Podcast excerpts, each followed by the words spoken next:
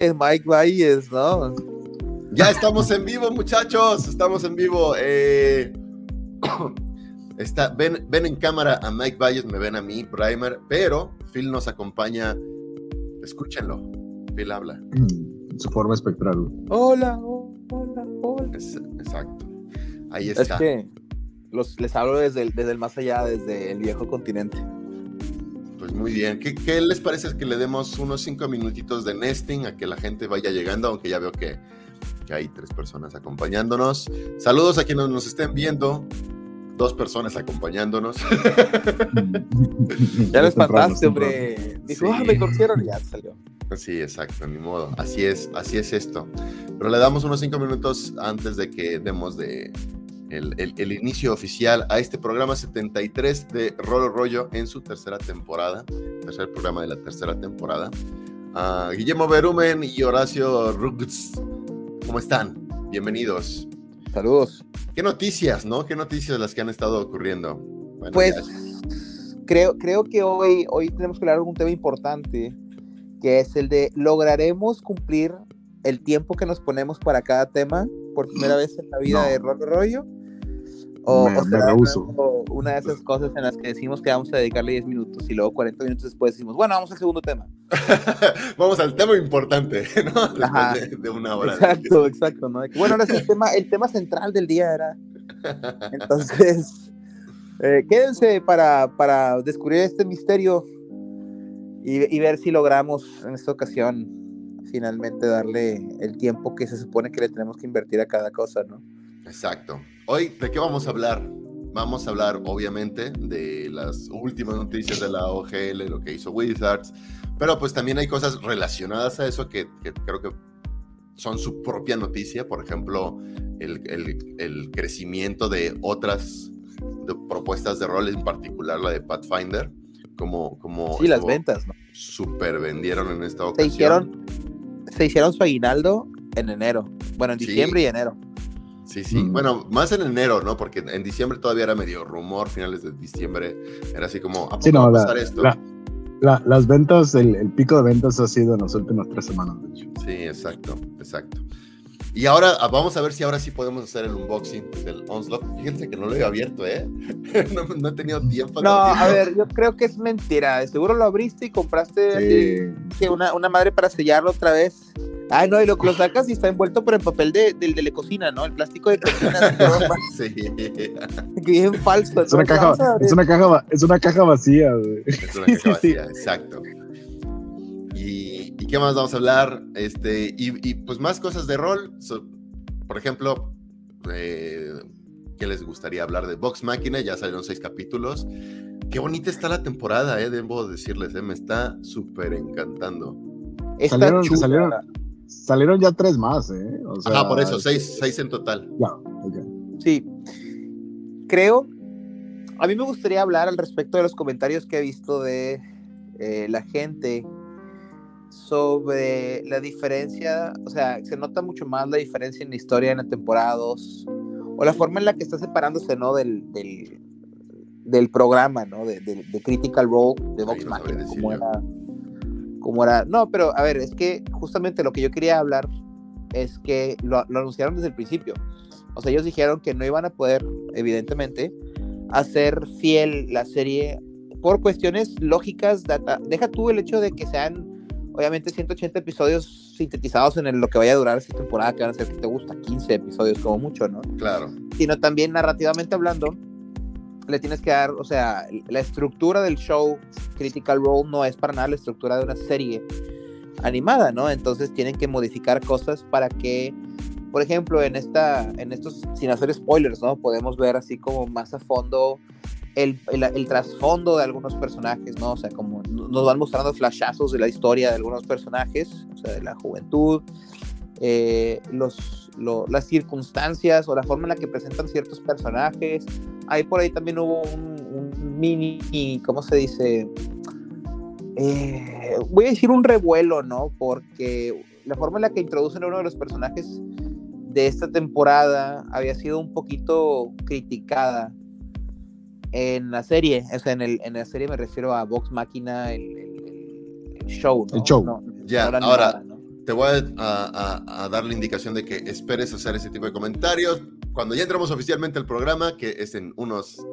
Ya, y es ahorita. Entonces déjame hacer mi, cambio de, marca. Ya dimos unos buenos minutitos para que entraran. Saludamos a quienes recién se, incorporaron a la, charla. Luis E., sí, bueno, ya había llegado. Rodrigo Cienfuegos y a Shaula, por supuesto. Por cierto, Shaula, mándame tu, tu dirección para mandarte, para hacerte el envío de lo que te ganaste y a Ed Luna. Vamos directamente ahora sí con nuestra presentación y damos comienzo formal al episodio 73 de Roll o Rollo. Nos vemos del otro lado de la intro.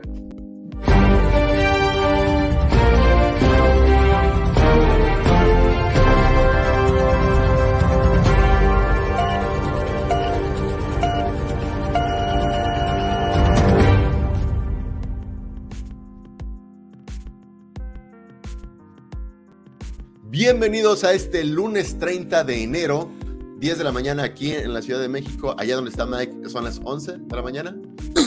Es correcto. Y Phil, que nos escucha desde el más allá, no lo ven en cámara porque no, no trae webcam, pero ahí está y lo, escuchan. Está desde el futuro. Las, las 5 de la tarde en el futuro, así es. Así es, así es. Desde Francia. Estamos aquí con un nuevo programa. Para para Files 15 de julio en este momento. Las máquinas ya Aquí celebrando, celebrando Año Nuevo en, en, Europa. Eh. Ya, ya voy, a hacer ¿no? voy a hacer el unboxing de Onslaught 2. No, la, la, segunda expansión se queda por Python. Sí, Exactamente. Ya, ya, ni modo, ustedes que vienen en el pasado. Pues bueno, empezamos este programa y yo quiero, yo quiero empezar dando un aplauso, un aplauso a lo logrado por la comunidad, debo admitirlo. Sí. Lo, lo, merecen bastante bien. Nuestro, pues el tema fuerte, pero que quiero pasar más o menos rápido porque pues ya hemos hablado de esto durante todas este, estas tres semanas, es que Wizards of the Coast ha reconocido, de hecho se ha disculpado públicamente, ahora sí es una, una, una disculpa pública por haberlos herido tanto a, la comunidad y manda el OGL 1A a ser irrevocable y de hecho toma una primera acción contundente que es pasar del SRD 5.1, que son las reglas básicas de, la quinta edición, a Creative Commons para que la gente le quede, o sea, para, para que sea un testimonio de que no es nada más una mera promesa, ¿no? Digo, por supuesto, en la comunidad quedan eh, veo, noto todavía bastante mm, duda o este, hasta resentimiento, sentiría yo. Es, es, es, importante, es importante notar que ese escarnio que quedó también es una comunidad muy pequeña, de, de, que, era, que eran básicamente la voz. No, no, no hago de menos. Obviamente había muchas cosas que eran, que eran un problema y que se necesitaban levantar. Uh, pero sí hay gente que es como, ya no confío. Y es como... Ah, sí, claro el negocio no, no es una persona, pues no es como que le tienes buena fe o mala fe, es, es un negocio y hay gente ahí adentro que tiene intereses y, y, y obviamente, eh, pues, pues no, nunca, nunca le tengas fe a, un, a una empresa. O sea, es, es, es, una, es una entidad que no tiene ética moral ni, ni, dirección humanista, es, es un montón de gente tomando decisiones y a lo mejor esas decisiones a veces eh, eh, estar en conflicto, ¿no? Con, eh, creo, creo que una parte muy grande de lo que hemos visto en, los últimos, en el último mes es precisamente que hay una gran diferencia entre la comunidad, entre el juego, entre la marca y entre el negocio de Dungeons and Dragons. Um, y, que no necesariamente todas estas cosas están pegadas por, por, la cintura, ¿no? Correcto, que no están alineadas que muchas de esas cosas se mueven a través de diferentes personas en diferentes niveles, en diferentes eh, eh, posiciones o organizaciones, ya sean formales o informales, uh, y, y, y, que el juego pues va a seguir siendo el juego, ¿no? Eh, es, es, se me hizo un poco como que irónico, ¿no? Que a final de cuentas es como quedamos en el lugar donde empezamos y aparte se cedió eh, todo lo que quedó en este momento como el SRD um, en Creative Commons, que era que inesperado, ¿no? O sea, es, es, hay que darle honor a quien honor merece. O sea, sí tomaron una decisión mala al inicio cuando quisieron empujar este nuevo OGL, pero por otro lado, y a mí lo que me... otra vez... No, no, no, no, yo no diría mala, güey, pero es súper desatinada al tono de la comunidad. Y yo, claro. y, yo creo, nada más haciendo el paréntesis rápido, no creo que fuera mala la política en sí que querían implementar, sino la manera en general en cómo manejaron el asunto. Y eso fue claro. lo que los hizo caer. Tuvo que hubiera habido más claridad, en mi opinión. Pero bueno, en opinión de todo el mundo. Pero lo que voy es, ok, o sea, es importante notar que de todas formas porque dicen, es que se dieron, o sea, sí, está bien, y qué bueno que se dieron, y qué bueno que tienen la, vamos a decir, la madurez, vamos a, no voy a utilizar esta palabra, ¿no? Pero que hayan tenido el criterio de decir, ok, la gente no quiere esto, no lo vamos a sacar, porque bien pudieran podido hacer lo que hacen muchas empresas, que es amarrarse bien las pistolas y decir, pues chavos, esto va a ser lo que es, y si les gusta chido, y si no, no. Y el hecho de que hayan dado para atrás, y no solo eso, sino que hagan, pues sí, aceptamos públicamente que cometimos un error, discúlpenos, no estábamos eh, entendiendo lo que la gente quería y además vamos a aventar las reglas del 5.1 a Creative Commons como así para que vean que ahora sí de buena fe no queremos tocar la creación de nada. A mí me parece una muy buena respuesta, ¿sí? Por parte de la empresa que bien pudo no haber hecho nada de eso, ¿no? Y decir, pues si les escuchamos y vamos a modificar algunas cosas. Entonces, como digo, honor a quien honor merece. Yo no quiero seguir dándole mil vueltas al tema que todo el mundo ha leído y visto en todos lados y hemos venido masticando, ¿no? Ya, ya es, momento de escupir ese tabaco. Pero, pero me parece muy bien, me parece muy bien que hayan tomado esta, esta decisión, me parece una, una buena manera de disculparse públicamente y pues esperemos que eso signifique que la gente ya deje de estar ahí tratando de pegarle a ese caballo muerto de que D&D es, bueno, Wizard of the Coast es una empresa que no le interesa. va, a haber, Ajá, no, no, es que esta semana y, todavía queda, todavía mucha gente va a decir, o sea, es el mismo caso de toda la gente que ves en diferentes ediciones, como dicen, es que mi edición era la favorita y todo lo que están haciendo ahora es basura. Ese mismo, ese mismo eh, entusiasmo, por llamarlo de alguna manera, este, lo, vas a, lo vas a notar con esto. todo el tiempo van a decir, yo ya no confío, me siento herido. Yo siento que es más fácil que la gente tenga un criterio de, ok, chido tu cotorreo, pero ya no tengo por qué seguirte escuchando, ya que dieron una respuesta oficial positiva. A que cuando no, habían, no decían nada y todo el mundo pues se dejaba llevar por, el, por, pues, por los comentarios inflamatorios. Ahorita desde que, oye, pues sí, está bien que te quejas, pero pues ya dijeron que ya no, güey. O sea, de que, de que sigues, o sea, ¿para qué sigues, no? Entonces, evidentemente va a haber gente que va a seguir tratando de sacarle y exprimirle jugo a ese asunto, pero pues esperemos que las personas tengan ya el criterio de decir, bueno, pues ok, ya estuvo suave, ¿no?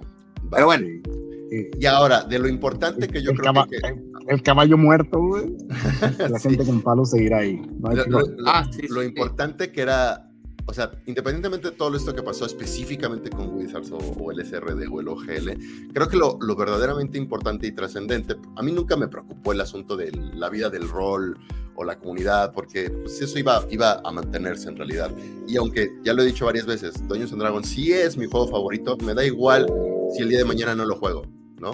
Porque sé que va a haber, que va a haber otros juegos que voy a jugar y, y me da igual si en algún momento Doña Dragons me deja de aburrir porque sé que va a haber otros juegos que me van a divertir mucho. no, Braimar, nuestro patrocinio, ¿de qué hablas?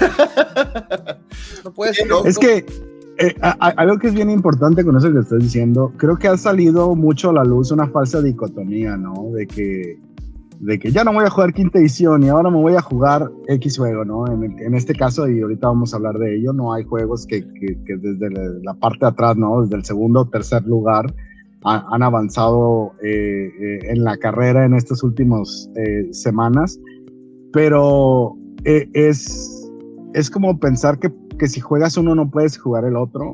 Exacto. Y, y es tener el, peleada la idea de que si juegas uno no voltees a ver al otro porque son como... Ajá, don No, es no hay... Es esta actitud de, de, lo voy a decir, de pambolero, así de ponerte la camiseta, entonces le voy a la América y entonces todos los demás, no, pues no, no, Ándale, no, va por ahí. Secuestrado por la novia o el novio celoso, o sea, de que, ah, no, o sea, ya no puedes voltear a ver a nadie más porque ya me tienes a mí, pues no. La verdad es que no sé si pero bueno, estamos viendo en pantalla el, el anuncio, estamos viendo eh, el, Creative Commons, básicamente la resolución que existió, donde se divide en Creative Commons y en OGL. No. ¿No, ¿No qué? vio un, 4 de la atribución del Creative Commons 4. Sí, sí, sí, el 4.0 al lado. Imagínate de que como recompensa vamos a hacer cuarta edición gratuito para todos y todos. y yo, yo, yo, y otro, y otro grupo así de chalanes de que, eh, de fondo. Ah, um, saludos a Irving de Roll Per Second que nos está, este, nos está, nos está viendo. Eh, vean el contenido de Roll Per Second, está muy bueno lo que está presentando. Me no, saludos, sí, tiene una mirada. Saludos también a Fenrir, que está por ahí. Y pues bueno, continuando, decías, Mike, perdón. Bueno, eh, estaba, estaba nada más como describiendo lo que estamos viendo en pantalla para las personas que nos estén escuchando en podcast, eh, nada más. Uh, pero sí, básicamente es, es, esto es nada más el, el visual, ¿no? De, de, de, lo que se presentó y, y, lo que terminó siendo la resolución que, que ofrecieron después de, toda esta maroma y teatro, ¿no? Que, que, que ha sido todo este mes. Um, bueno, seguimos a las siguientes porque... Yo, Ajá. Yo iba a decir que yo propongo que o sea, ok, este tema ya lo conocemos bien, ya sabemos cuál fue la respuesta, pero ¿qué les parece si dentro de ese tema tocamos lo que queríamos hablar el día de hoy? Que es el boost que representó esta noticia a las ventas de algunas otras compañías, que creo que eso también puede parar. Para ya dejar un poquito el tema del... Sí, sí, claro. Del, sí, del, del tal cual. En la, en la semana reportaron, eh, creo que tanto Paiso como, como Chaosium, ¿no? De Call of Tulu, bueno, obviamente el más, grande fue, fue Paiso, que al parecer ventas de ocho meses en lo largo de una semana nada más, ¿no? O sea, que se llevaron como casi todo su año de producción, ya, ya, ya lo vendieron. Entonces fue un... Me gusta. A mí lo que me gustaría también es justamente, porque, ok, estas, estas ventas pueden ser como la clásica, o sea, no sé, siento que por un lado podría ser venta de pánico como lo fueron el papel de baño al inicio del COVID, ¿no? O sea, por algo, o sea, todo el mundo empezó a comprar sin, sin, sin, uso. A mí lo que sí me gustaría ver, y creo que representaría mejor los datos, pero no lo chequé, y ahorita lo voy pensando, es que plataformas como Roll20 nos permitieran ver qué tanto subió el porcentaje de sus juegos, o sea, de sus juegos. No, eso, eso, no, eso no ha cambiado, yo, yo sí lo he estado revisando, eh, el ORR ahorita se ha detenido desde finales, desde 2021, creo que cuarto cuatro fue el último que tuvo así que no están reportando, pero creo que el circuito de eventos de, convenciones este año va a ser un mejor eh, como medidor de qué es lo que se está jugando, se está corriendo en eventos, sobre todo en eventos como Magnus, ¿no? Porque es muy diferente eh, como la, la, la descripción anecdótica, ¿no? De nosotros decir, no, pues es que vimos a la gente y estamos viendo en los foros que están hablando mucho de que ya lo voy a dejar y voy a jugar esta cosa y esto y lo otro. Y la realidad de las cosas es que el número grande es, es la realidad del mercado, de la audiencia, de la comunidad, ¿no? Es que se está jugando en las mesas, en los eventos, en, en las casas general. Eh, sí hay un... Ah, perdón, dale, dale. Oh, y, iba a decir, sí hubo un, un, un brinco, eh, sí es de notar, ¿no? Obviamente que las ventas de Paiso comparativamente eh, eh, han, han, sido, han estado en un plato por, por, algún tiempo. Obviamente se mantienen como negocio, no les va mal. Eh, cuando empezaron a sacar la quinta edición hubo mucha discusión sobre eso directamente de Eric Mona y del equipo de, de, Paiso. Uh, que obviamente no eran una monstruosidad, ¿no? Cuando les dieron un premio también por, por representación y diversidad, eh, pues mencionaron, somos un negocio pequeño, somos muy pocas personas que trabajamos y obviamente por eso tenemos como la posibilidad de, que mucho de la gente que trabaja para nuestro negocio sea de estas identidades. Ah, entonces, el pico de volumen tampoco es como se fueron a 50, 100 millones de dólares, ¿no? O sea, no, no. Es, es representativo a las ventas normales que tenía pero eso, eso va a mejorar muchísimo, ¿no? Ah, hemos estado hablando muchísimo el año pasado y antepasado, que fueron los, los, años picos para gente que estaba jugando de manera virtual. Estábamos viendo que estaban abajo del 10% de la representación en la mayoría de las plataformas y estaban abajo del 10% también en los eventos, ¿no? En convenciones como GenCon, como PAX, etcétera. Ah, entonces ahí está el verdadero barómetro, ¿no? Que nos va a decir qué es lo que está sucediendo. Y obviamente ahorita es, mucha gente está probándolo por, por todo lo que estaba sucediendo, ¿no? También se hizo mucho esta narrativa de, de tenemos que apoyar a, a, Paiso porque era como el, el, el David peleando con el Goliath que era claro. Wizards of the Coast. La org, obviamente, el salir y decir pues, los derechos de la comunidad y de los creativos y todo esto. Um, empujó muchísimo a la compra emocional, ¿no? De decir, tomen mi dinero para que vayan y sigan haciendo lo que están haciendo, pero falta la realidad, porque específicamente hablando, aterrizando ya un poco el punto, yo desde diciembre he estado eh, corriendo test eh, con Pathfinder de segunda edición, con amigos que corren, o sea, que juegan otros juegos, amigos que juegan eh, quinta edición, amigos que jugaron primera edición pero que no jugaron segunda edición de Pathfinder. Um, y ahí es donde, donde empiezo a ver un poco la granularidad que ofrece el juego y cómo eh, ha sido un, un, un, escalón para entrar para mucha gente. Eh, siento mucho. Porque Ajá. siento que eso que comentaste ahorita, que estos son. Yo, yo creo que hay, yo creo, y basado en realmente mi percepción de las cosas, no tanto porque tengo estadísticas a la mano, pero creo mm. que sí fue mucha venta emocional en ese sentido. O sea, la gente lo, o sea, sí, sí, por eso yo, yo lo que quería ver era qué tanto se está jugando o qué tanto nada más se vendió, porque también la gente, todo el mundo está comprando Pathfinder, pero eso no significa que la gente haya dejado de jugar D&D, solo compraron Pathfinder, ¿no?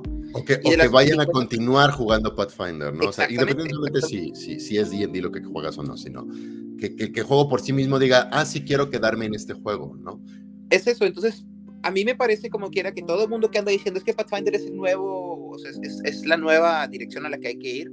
Yo no siento que vaya a ser así, no porque yo no quiera. Yo he jugado Pathfinder segunda edición, tengo libros de Pathfinder segunda edición, está padre el juego de Pathfinder segunda edición. Me quedo con quinta por razones, ¿no?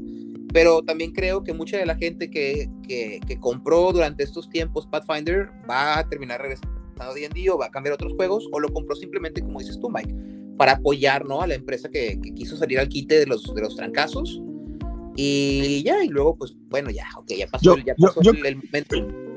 Yo creo que definitivamente sí va a haber, o sea, sí va a haber retención, obviamente. Eh, yo lo jugué, me gustó, pero no es un juego que voy a correr en mi casa, por ejemplo. Mi esposa tuvo muchas dificultades con, con el juego, porque por unas cosas como que sigue el hilo de lo que viene terminología eh, que viene de quinta edición y en otras decide ir en otra dirección. Entonces, como, como es muy confuso para ella eh, mantener las mecánicas o hacer una separación. Y al mismo tiempo es un juego que es muy granular en el combate. Es muy narrativo, sí, mecaniza muchas cosas o decisiones de tu, de tu, de tu eh, build de personaje, lo cual te da muchas opciones.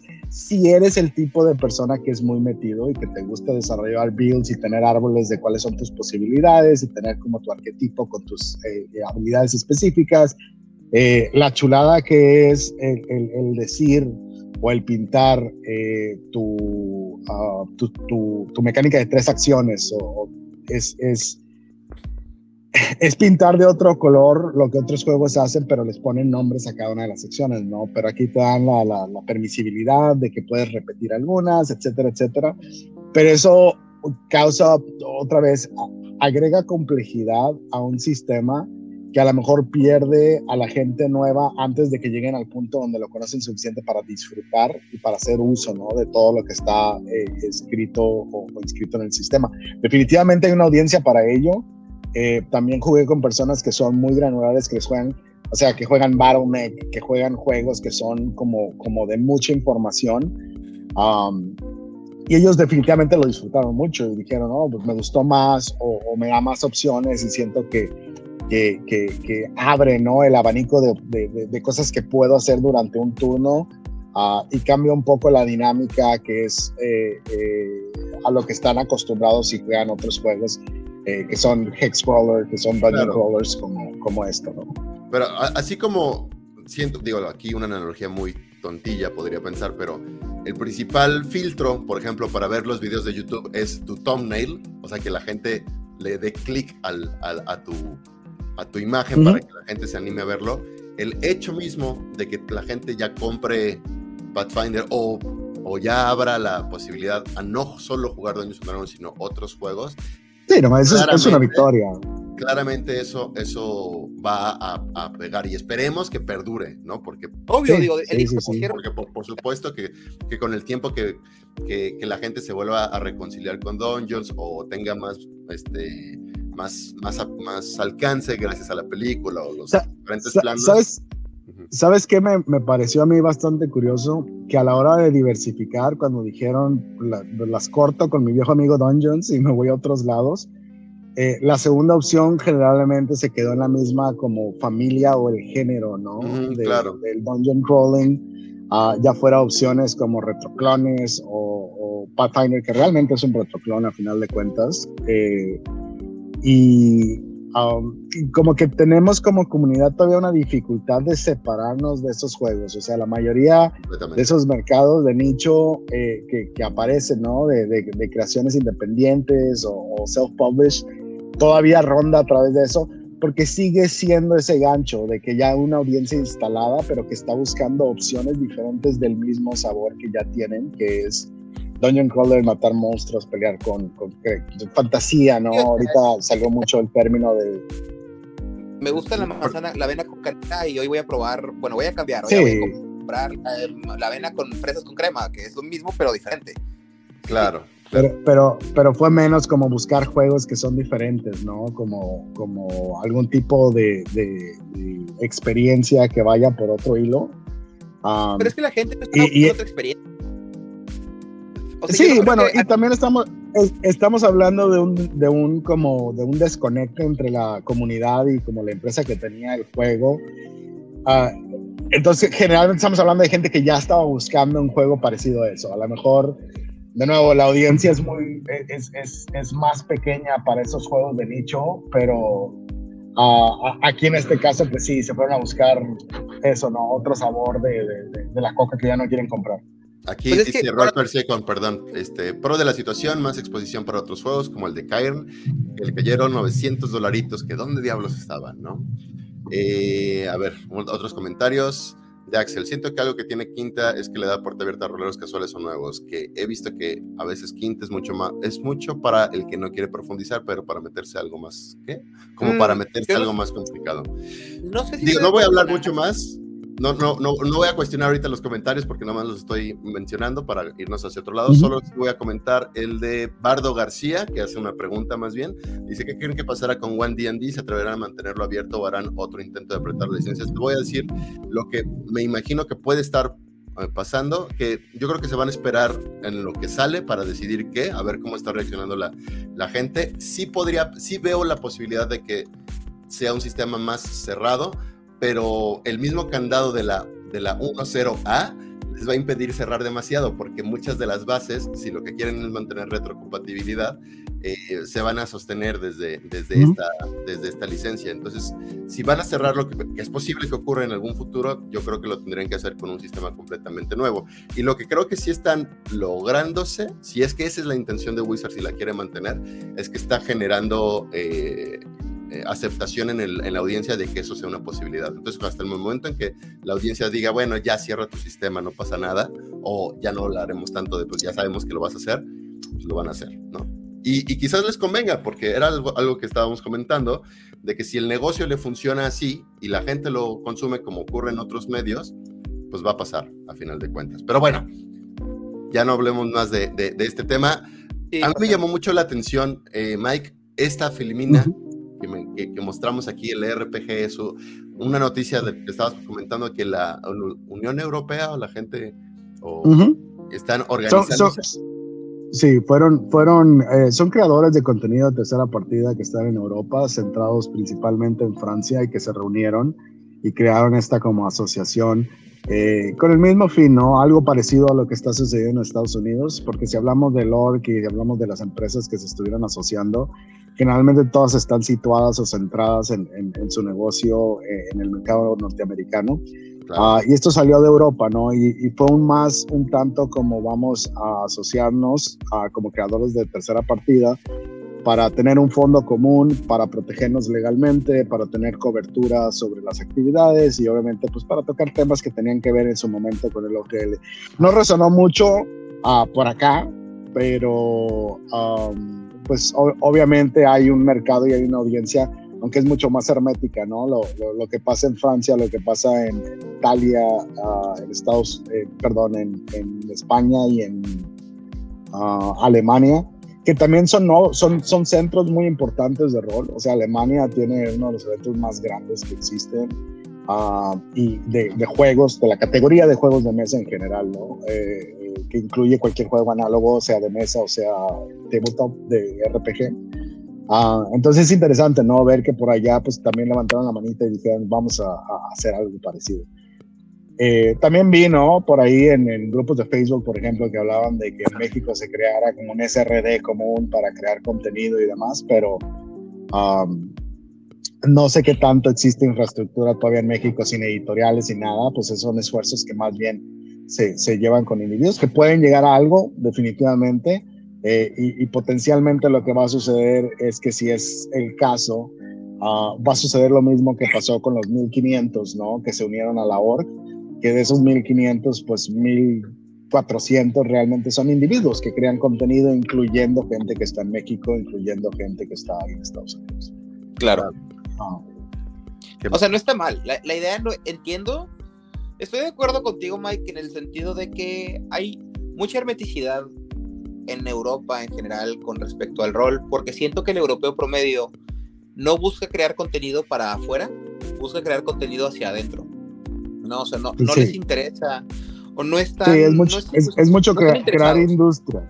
Es mucho crear industria y, y, no brincarte logística porque no hay necesidad. Además, digo, hay un contexto muy, muy diferente en cuestión del lenguaje, eh, porque lo hemos platicado un chingo de veces, ¿no? O sea, el caso de Brasil, aquí en Latinoamérica, crea una industria y tiene, o sea, es autosuficiente precisamente porque pues no hay de otra, güey. O sea, cruzando la pinche frontera, cambias de lenguaje y se acabó, ¿no? No tienes creación de contenido, no tienes editoriales que te van a mandar chingaderas, tienes que crear tus, propias, uh, tus propios productos o editoriales que van a hacer traducciones. Eso es lo que pasa en España, uh, porque España, pues, eh, en general no traga el inglés y, y, no tienen interés en tragar el inglés.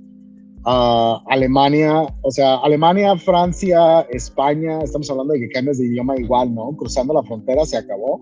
Obviamente hay mucho, hay, multilingüismo considerablemente mucho más alto en Europa que aquí.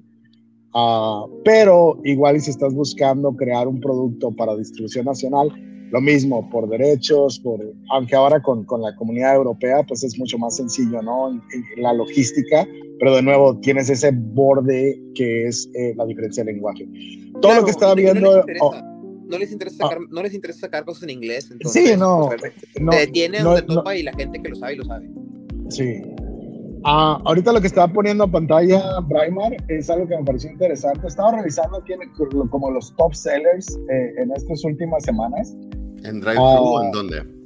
Eh, es en Drive Thru RPG, luego está en Amazon y, hay una tercera opción, pero no me acuerdo qué, qué, fue lo que puse. Oh, en DM's Guild. Uh, obviamente DM's Guild pues es muy específico, ¿no? Es, es nada más. Pero estaba viendo como que cuáles eran los, los, los top sellers. Uh, y en DM's Guild no hubo mucho movimiento. Digo, obviamente lo más reciente es lo que tiene que ver con Dragonlance, pero hay algunos creadores de tercera eh, free party uh, content que sacaron unos módulos a cierre de año y que todavía les está yendo muy bien. Pero me dio algo, mucha curiosidad que en Amazon y en DriveThru RPG muchas de las opciones que están vendiéndose, las que mejor se están vendiendo recientemente, son como eh, elementos procedurales para correr partidas por ti mismo, como sin, sin Dungeon Master, eh, que son tablitas, ¿no? Es como lo que hemos platicado antes de, solo RPGs. Ya, ya. Um, lo cual, lo cual habla de que también falta mucho o estamos en un punto intermedio de salir del juego virtual como, como la opción y hay gente que está tratando de experimentar con otros juegos, pero que les faltan Dungeon Masters, ¿no? Que es algo que hemos platicado mucho. Eh, si nos vamos al, al, al a, lo magro, ¿no? De, de, de los números de la, del juego de rol, uh, de nuevo, eh, Dungeons Dragons sigue, sigue como que siendo el ejemplo por, porque representa la mayor cantidad de jugadores que, que hay. Um, pero la carencia de Dungeon Masters es un problema. O sea, estamos hablando de que el 20% de la población que existe según números que ha dado eh, eh que son eh, esta empresa que, de retailers, um, el 20% de, las, de, la comunidad compra los libros porque son el Dungeon Master. Ellos tienen que comprar la aventura, las opciones, los, los, los módulos, uh, cuando el jugador compra muy pocas cosas. Entonces, eh, eh, eso se refleja un poco en las ventas generales de, de Amazon y de Drive to RPG, mostrando que los jugadores eh, que están tratando de explorar otros juegos, pues están teniendo el problema de que no encuentran a alguien que les corra. No hay mesas disponibles. Hay, hay algo, una, una, una, pregunta puntual. ¿Es alguien que les corra directamente pensando en que ya son grupos consolidados o simplemente son jugadores que no tienen con quién jugar? Porque serían dos problemas diferentes, ¿no? Una, sí, bueno, se puedan juntar, digo, como digo, uno diría, bueno, yo me lo aviento. Definitivamente son dos, dos diferentes como, como razones para tener que eh, recurrir al elemento. Uh, pero finalmente eh, creo, creo que lo que brinca de ahí es eso, ¿no? Que hay una carencia de personas corriendo juegos. Uh, y eso también es cultural, ¿no? Eh, el, juego de rol, desgraciadamente, se, se, tiende mucho a que la persona que está corriendo el juego es la que tiene que conocer el sistema, la creación de personajes, crear eh, una narrativa o llevar los elementos si es una narrativa emergente, ¿no? En caso de juegos eh, que no dependen de un módulo o una historia como preescrita. es que, ¿sabes qué? digo, solo se me, hizo, se me hizo curioso. Yo creo justamente que por eso que yo creo que por eso justamente D&D no va a reducir sus números, porque la gente, pues en muchos lugares juega lo que hay disponible. ¿Y qué es lo que más hay disponible? Dungeons. Y no porque sea el mejor juego, sino porque es el que, más gente tiene. Y mucha gente estaba quejando. Si nada más de, de, brincar de una edición de Dungeons a otra, la gente se queja. Imagínate brincar de un juego a otro. Entonces, la misma gente que se quejaba de Dungeons and Dragons no va a comprar otros juegos. Eh, y, qué es lo que dan a ofrecer? Pues van a seguir poniendo Dungeons and Dragons. Entonces, por eso entiendo igual, igual y sí, porque otra vez entramos en esa dicotomía, ¿no? Hay un chingo de nosotros que jugamos muchos juegos. no, es como que compro quinta edición. Es que no sé si un eh, chingo, eh, Mike. O sea, no, no, si agarramos a los que somos a los que somos Dungeon Masters y realmente les ponemos a preguntar qué tanto invierten en más de un juego diferente, sí va a haber gente que te diga que sí, pero no va a haber mucha gente que te diga, no, hombre, yo sí tengo como ocho juegos diferentes, ¿no? O sea, a lo mejor están los que tienen dungeons y luego, por decir un, juego, ¿no? Aquí y pues sí tengo por ahí un libro de una u otra cosa. Aquí, perdón por, por, por, por, medio cerrarles ya el tema, pero yo creo que lo que tendríamos que hacer acá es abordar para un futuro rolo rollo un, un tema específico sobre este, este asunto y cómo abordarlo. A mí se me antoja porque... No, no una encuesta, sino uh, sí abordar y explorar la, la potencia eh, o, digamos la, oferta potencial que tendría justamente las inteligencias artificiales y cómo podrían unirse junto con plataformas de promoción de mastereo, pues servicio de mastereo ¿eh? y demás. Y me parece que es un súper tema que, que, que, que, sí creo que va a ser una plática a futuro, o sea, una plática de la comunidad fuerte, seria, y, mucho más formal y mucho más acalorada probablemente de lo que ha sido hasta el momento, porque la hemos dado como muy superficialmente y como de paso, pero estoy seguro que en un futuro cercano se va a convertir en algo fundamental. Y, creo que pues eso es lo que pasó ahora que lo anunciaron. Ya, ves, ya viste lo que la gente estaba diciendo cuando anunciaron que uno de los temas que se tenían contemplados para el futuro de D&D ahí sale, de ahí sale inteligencias artificiales de Dungeon Masters y todo el mundo de que cómo va a ser, etcétera, etcétera, pero por otro lado, mucho más gente se va a beneficiar Pero sí, lo, yo creo que sí vamos, vale la pena que tengamos. Vamos poniéndole en carpeta. Para, para, entrar a tema eh, más profundo cuando, cuando le toque, ¿no? Exacto, exacto. Esperen, estoy viendo un una... poquito más de, de, consistencia. Sí, claro. Y bueno, podemos especular, pero, pero, pero sí un poquito más informados. Ok. Acuérdate que nosotros no especulamos. Nosotros anunciamos Me parece muy bien. Estoy viendo que tenemos una diapositiva que dice que puedo abrir mi caja de D&D Onslaught. ¿Puedo abrir Ya, te da este permiso. Mike va a permiso de que puedas abrir tu caja de Onslaught. Saca, saca tus juguetes, ándale. Saca mis juguetes para que lo veamos todos. Nada más déjame ponerme al corriente con los comentarios que nos han estado dando. Ed Luna comenta varias cosas. Yo soy de Dungeon Master de Dungeons y como dice Phil, solo tengo D&D y es por y es porque con ese aprendí y por ahora no me he hecho de más sistemas. Y continúa. Sí, he estado viendo más opciones, pero igual es difícil encontrar con quién jugar, pues todos solo conocen D&D. Y es que lo que dice... ¿En, qué, quedamos que Ed Luna iba a recibir de nosotros eh, por, por la Recuérdanos, Ed Luna, ¿qué es lo que ibas a recibir? Porque todavía no te lo mandamos, pero uno era... Ah, él nada más, él iba a recibir justamente un voucher por el libro que él quiera.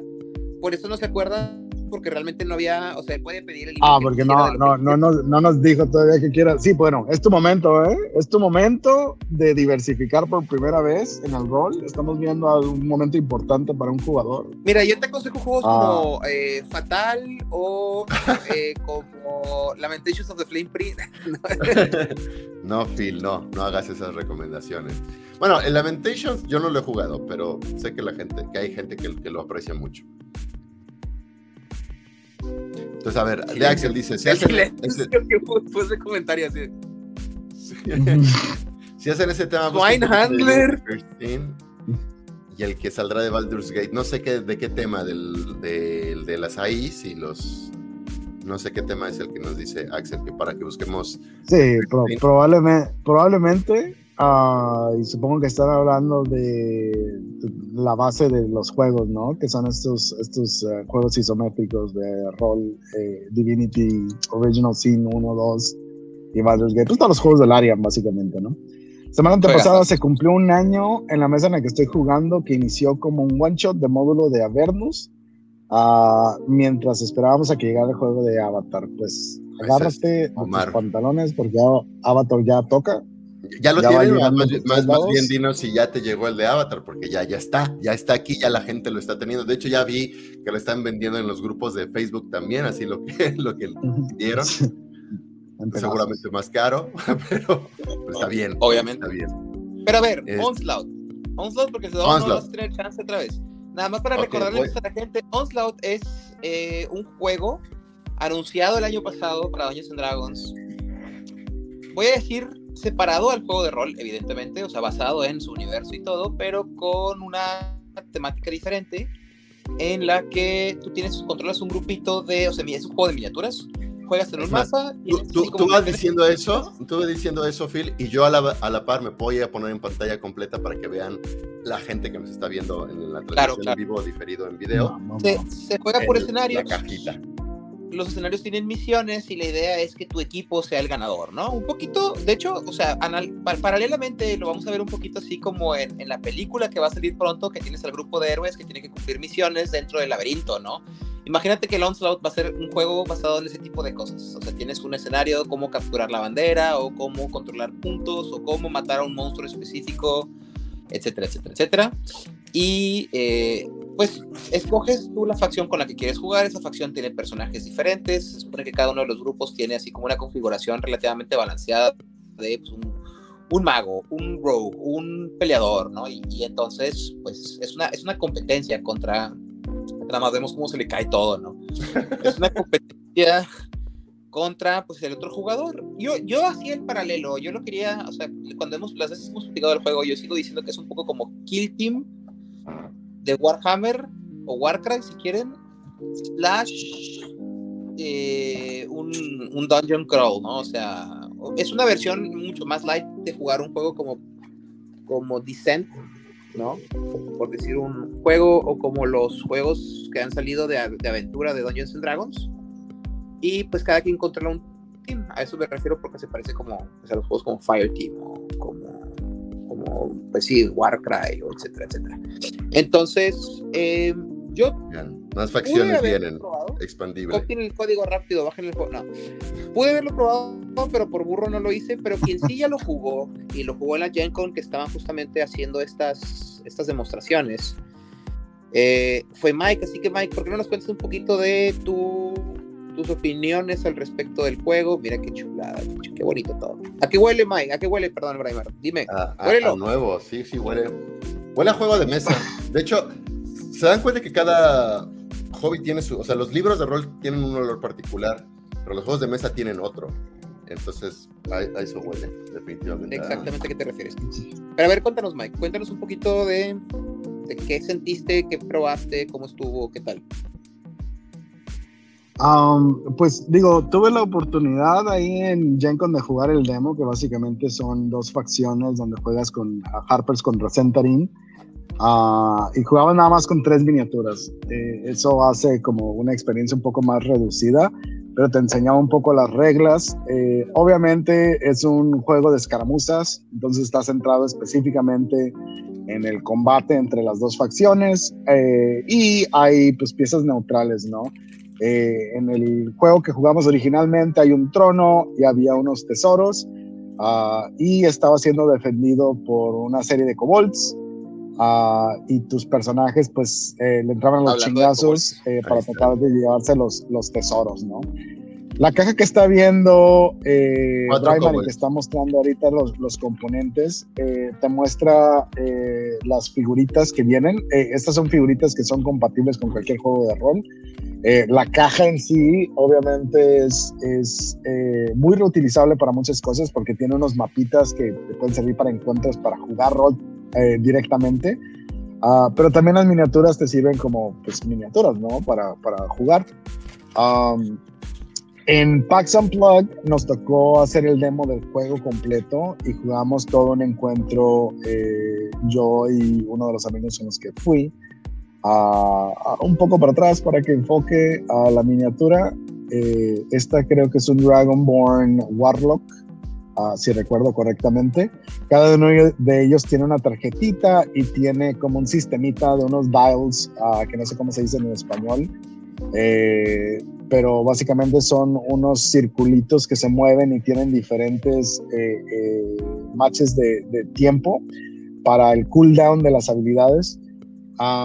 es, es, un juego obviamente que se presta para ser competitivo. Eh, yo espero en el transcurso de este año que a lo mejor haya algún tipo de uh, como círculo competitivo de, de, juego donde vaya la gente con sus facciones armadas y peleen, ¿no? Y vayan haciéndolo como eh, eh, eliminatoria hasta que lleguen a una final y puedan jugar en un torneo, básicamente.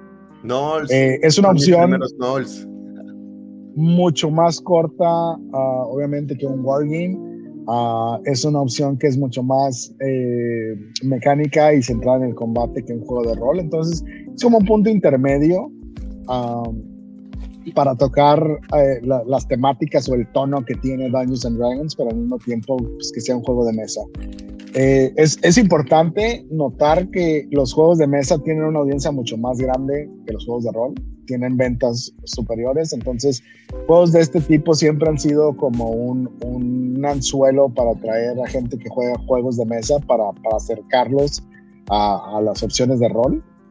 Ah, y en este caso, pues, pues, llegan, llegan bien, ¿no? Llegan en ese punto medio uh, donde, donde es llamativo. Tengo amigos que compraron la caja simplemente porque las miniaturas sintieron que valían la pena con, con el precio. Creo que está 120 o 130 dólares la caja completa. Sí, algo así, no sé. No, creo que Se me hizo un precio bastante razonable para todo lo que trae. Oye, por cierto, Brian, ahorita que estás enseñando esto, porque te estoy poniendo atención, no sé si es por la cámara o demás, pero siento que las miniaturas vienen mejor pintadas que el producto que suele sacar Whiskits. No sé si soy yo o si, les, o si las ves con un mejor, así con, con un buen lejos, porque se veía, el, el que acabas de mostrar se veía bastante bien. Eh, creo que tienen creo que tienen buen lejos todavía ¿eh? o sea yo también creí que estaban como mucho mejor pintadas pero no aunque están bien. La verdad es que sí están padres. Y, y que sean creo que tienen en total como 40 miniaturas. O sea ya llevan un buen. Y vean. O sea vienen dados también no sí vienen cuatro dados viene un dragón armable un dragón negro huge. Está chulito eh ahorita lo estoy poniendo medio a ver si me lo encuentro por acá y lo, lo compro para, para, leerlo bien y jugarlo con gente por aquí. Tan solo por las miniaturas vale bastante la pena. Y el juego se ve bastante bien producido, ¿eh? las, las, tarjetitas, estas de... Los que, tienen... Me recuerda mucho a King of Tokyo, que tienen su, su, su dial. O a HeroClix, incluso nada más que en vez de ser una, la basecita de la miniatura son estas, estas tarjetas y está bien bonito. tiene, tiene muy buena producción y también tienen unas tarjetitas que seguramente es para encontrar tesoros o cositas por el estilo. Ah, o habilidades, ahí dice Town. Y los dados, los dados, ¿dónde quedaron los dados? Ya los tiré, acá están. Los dados que vienen son estos y tienen... Ah, esta, esta colección es de dos bandos, los Centarin y los Harpers. Y este es un detalle interesante. El 20, a ver si, a ver si lo alcanza a, el 20. Ah, tiene el bolito, híjole ya. Nada más eso me hace, me hace valer la caja al 100. Sí, exacto. Ese es el de los. una tontería. Una tontería, pero, o sea, ya nada más eso es como va. Es que yo no entiendo por qué Dungeons and Dragons no puede hacer eso con todos sus malditos sets. O sea, ¿qué les cuesta en sus dados oficiales de, de, campaña o en las cajas de starter o algo ponerle un cochino símbolo diferente al 20? ¿No? Nunca lo hacen. Nunca los malditos hacen. Entonces, qué bueno qué bueno que en este juego decidieron. Bueno, no es que ni siquiera fue eso, fue WizKids. WizKids, gracias. gracias. Cierto. Una vez más, Wizards no hace nada bien, tiene que hacerlo alguien más. Es que no entiendo, pagas como 500 pesos por las cajitas de los sets oficiales como el de Witch el, el de Wild Beyond the Witchlight o el de Frost Maiden y son literal unos dados con color temático. Sí. Pero no tienen un símbolo especial y me, me molesta tanto. Es como vato, no es que no puedas, solo no quieres. Eh, este rant patrocinado por Phil.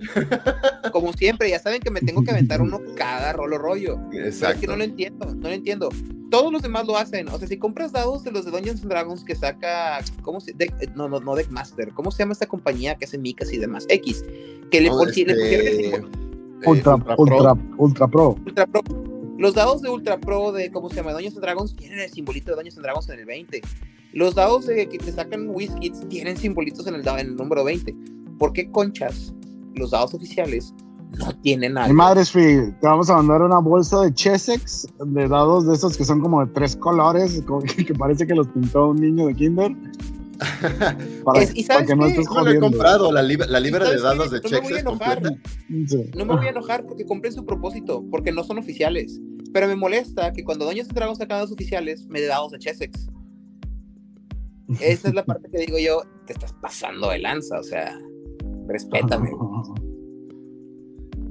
Y pues bueno, ahí están, están viendo en pantalla los comentarios que nos estuvieron haciendo.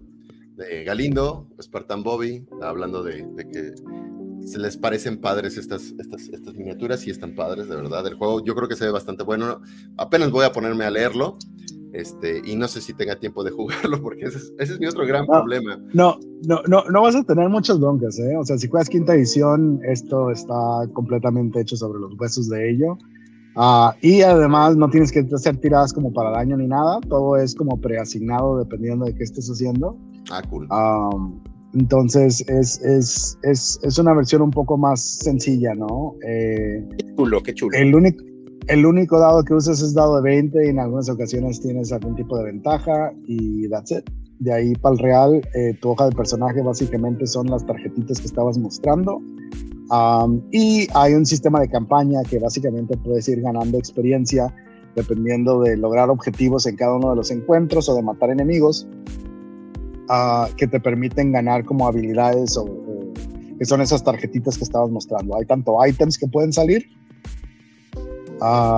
como, como habilidades que se van desbloqueando a medida que vas ganando experiencia. Claro, que, es un poquito parecido a lo que ocurría con los previos juegos de, de mesa de Dungeons and Dragons de los Dungeon Crawling, ¿no? Más que más orientado al, al, competitivo, porque antes los otros eran cooperativos. Axel nos pregunta, una duda para, para nosotros que tenemos minis. ¿Dirían que valen la pena o dirían, no lo haga, compa, ya es muy tarde para mí, pero tú todavía tienes salvación? Pues depende un poco de, de, de, gustos y fines. Yo voy a responder rápidamente. Pero estoy preguntando, quiero, para, quiero saber a qué se refiere. ¿Se refiere a comprar minis en general para tu juego o se refiere yo creo que sí. Sí. No, no, no. Creo, yo creo que, creo que minis en general. Sí. Ay, híjole. yo lo que, lo que digo es esto. El juego de miniatura le da agencia a los jugadores, porque en, en la narración muchas veces dependemos de de lo que diga el máster de si se puede o no se puede, y nosotros a veces como jugadores nos quedamos insatisfechos por decir, pero si te dije que quería estar atrás, porque no sé qué, que bla, bla. Entonces la miniatura permite mucha esa agencia, pero también es cierto que alenta un poco el juego, porque se vuelve mucho más táctico. Si ustedes lo que quieren es una experiencia mucho más narrativa que táctica, entonces quizás sea contraproducente meter una, unas miniaturas. Ahora, yo ya metido en esto creo que no es tanto narrativo, porque el término no va peleado con, con, con, lo granular del combate. creo que lo que quiere decir es más teatro de la mente. Sí. Mira, mi único impedimento, yo no siento que los, las miniaturas ralenticen la experiencia del juego de Dungeons Dragons quinta edición. Alenticen, ¿qué chingado significa eso? Ralentizar, así es como ser más lento. ¿Alentar? No es que alentar, es como fomentar. no, también. bueno, está bueno. X. Señor Filimina. Sí. El, eh, pasa, la Filimina. Filimina es una palabra existente. Ralentizar también. Está bueno, pues ya. ¿Qué iba a decir? El punto, yo siento que el principal impedimento es el aspecto económico de eh, todo el tema de las miniaturas no, esa, a mí en lo particular me gusta, pero sí debo de decir que no es una buena inversión. Ah, bueno, hasta ahorita, fíjate, ahorita ya lo es. Porque ahorita están empezando a sacar algo que debieron haber sacado desde el principio, que son paquetes específicos de ciertos tipos de monstruos, ciertos tipos de cosas, ¿no? Cosa que no había antes. Y si querías comprar las miniaturas oficiales, tenías que comprar los boosters pedorros, que hace que salieran miniaturas que jamás vas a usar, ¿no? O sea, tengo, yo compré tantos de esos boosters y tengo monstruos que jamás en la vida he utilizado, porque ¿cuándo voy a utilizar un ogro con una catapulta goblin? Y la verdad es que está bien padre la miniatura y te dan ganas de usarlo solo porque es un ogro con una catapulta goblin. Pero meterlo de a huevo, ah. nada, no tiene sentido, güey. Entonces, ahorita sí, ahorita cuesta, ya venden los paquetes, por ejemplo, de eh, el Dungeon Crabolizón, de que 10, 10 orcos, 10 goblins, o de que los, los, los 10 kobolds, o los, o sea, un ataque en el wild y son lobos y, osos. O sea, ya, ya puedes escoger lo que quieres, ¿no? Pero antes no era muy, muy costeable. creo que algo que hace difícil la, la, la decisión es, uno, cómo los vas a comprar y de quién Ah, porque, por ejemplo, todos los que vienen de, Wizards directamente vienen en boosters, en blind boosters, que significa no sabes qué estás comprando hasta que lo compras. Eh, yo te recomiendo muchísimo si vas a empezar a jugar apenas y no estás usando miniaturas hasta este momento, que mejor vayas y las compres sueltas de algún lugar o de segunda mano, ah, para que compres exactamente lo que vayas a necesitar eh, incluso te recomendaría que no vayas y compres miniaturas aún, sino que inicies primero eh, utilizando un mapa eh, cuadriculado normal y que imprimas unos tokens, o sea, como unos circulitos con arte que te diga qué es lo que es, un poco como, como, como la inversa de Roll 20. Ah, los paints, ah, que no, no, sé cómo en español tampoco sea la traducción, pero son... este ¿Cómo? Que ya no voy a decir la palabra porque luego vas a decir que esa palabra. Ralentizar.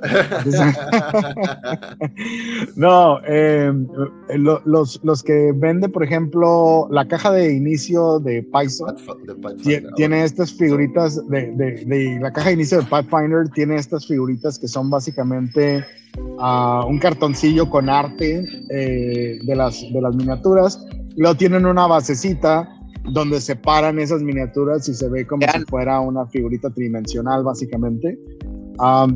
creo que son mejores para iniciar sin, sin, sin meterle tanto, tanto dinero. Ah, las de Pathfinder son un poco más caras porque la calidad es muy buena, eh, el arte está padre y todo esto.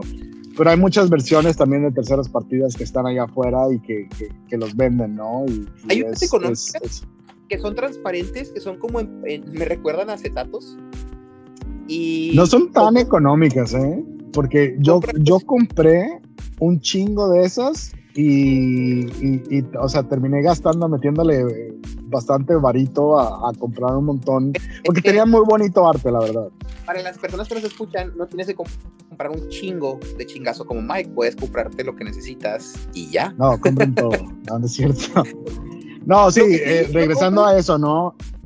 Es, el bang for your buck es literalmente comprar miniaturas sueltas para utilizar. la reverenda de, manera es la que acaba de sacar eh, Dungeons and Dragons. Ajá. Eh, o sea, la que son las, como las monedas de póker con la, con la imagen impresa y, y te las dejan ir. Ajá. Y es como, mm, no. Sí, es- es- esa caja yo no entendía a quién iba dirigida porque está carísima para lo que es y para lo que cuesta yo esperaría que mejor te vendieran la pinche miniatura, ¿no? Es, es como, ¿quién, quién, ¿quién estaba buscando ese producto? No sé. Nadie. Ah, pero sí, sí está bastante cuestionable eso. Pero sí, eh, eh, depende mucho de la experiencia, regresando a lo que va, haciendo el círculo, ¿no? Regresando a lo que Brian comentaba, depende de mucho de cómo jueguen en tu mesa. Hay mesas que les gusta hacer escenografía y armar todo un sistema tridimensional, jugar con lo horizontal, ¿no? Que haya subidas, que haya material escalable. Y en esos casos, pues te, te ayuda mucho a tener ese sentimiento de espacio el tener las miniaturas y moverlas y saber dónde está cada quien en referencia a, a lo que está pasando alrededor. Ah, pero si juegan Teatro de la Mente, si juegan un juego mucho más ligero, como más, más light en cuestión de todo esto que es posicionamiento y lo táctico, ah, pues no lo veo necesario. Ah, no, no, probablemente estaría agregando algo que a lo mejor no está buscando la mesa. Entonces es, es, es muy dependiente de eso. Pero sí, si quieres experimentarlo, si quieres hacer, hacer la prueba, eh, sí recomiendo mucho como comprar una, una versión barata ah, y nada más lo que necesitas y, y ver qué tal te va en la mesa. Ya después de eso, pues obviamente si disfrutas y disfruta la mesa, eh, eh, la experiencia que trae el, el agregar miniaturas, pues a lo mejor sí ya ver, eh, eh, pues entrarle más ah, de lleno a algunos de los productores de miniaturas que hay por ahí. Encontrando la senda fatal. ¿Estás hablando, Braimar? Estaba hablando con Estás- muteado, muteado. Me- me- sí, ya, ya, ya, Sí, ya, sí, ya, sí, me sí. di cuenta de que tenía el botón rojo ahí aplicado. Bueno, eso fue nuestro tema de Dion's, D&D Onslaught miniaturas. Al fin lo, lo, lo abrimos, qué bueno. y ya pasó la hora, ya pasó la hora, amigos. ¿No? Como siempre, y todavía tenemos algunas más, ¿no? Pathfinder, bueno, ya medio hablamos de Pathfinder. Este es el starter set de segunda, de, bueno, el Beginner's Box le llaman, de segunda edición. Eh, salió recientemente en Los- inglés. eh, Perdón, Phil, se te cortó. Me gustan mucho los da- me gustan mucho los dados Skittles que vienen en esa cajita de, de del abre caminos, encuentra caminos. Encuentro Abre algunas. Porque tienen, así se identifican mejor, ¿no? Creo que tienen un propósito específico Sí, que sean de ese sí. color, ¿no? En, en la, en la cajita, según lo entendí, pero no me hagan mucho caso. Este, este la van a... ¿Qué cosa? ¿Los dados? Ajá, los dados. Tenían un uso particular. Oh, sí. O sea Bueno, es, es- Ah, es- pues aquí es está en la hoja de Es personaje. identificarlos. Ajá, Es identificarlos. Es, es saber qué dado tirar. Sí, eh, digo, eso es. Esta caja es una chulada.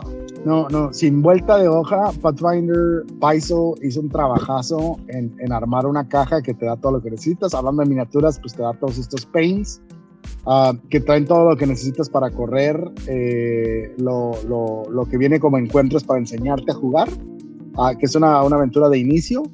Ah, y aparte, más allá de eso, también es como que puedes seguir utilizándolas. eh, o sea, son kobolds y son eh, eh, arañas y son criaturas que vas a, a utilizar en el juego. Eh, los dados obviamente tienen un sistema muy visual. ah, los folletitos que son básicamente la opción para jugadores y la opción para quien está corriendo el juego, que es el Game Master. ah, traen descripciones eh, muy bien hechas, está muy bien armado. Ah, creo que incluso esta caja podría decir que es mejor para enseñarte a jugar que comprar el libro core, porque el libro core tiene muchos problemas de cómo está organizada la información. Claro. Sí, Y es este para te va gente que ya llevando de la mano. Y este, y, y es además el, pues, o sea, lo que te entregan por el precio es, es una ganga. Sí, el bank por tu buck. Ah, Y, esta, exacto.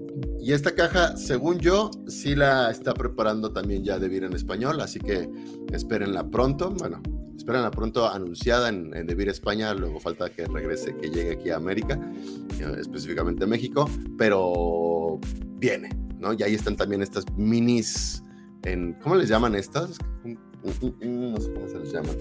No son particularmente, bueno, minis de papel, no de cartón. Los paints. Paints, ¿no? No, esos son de cartón, güey.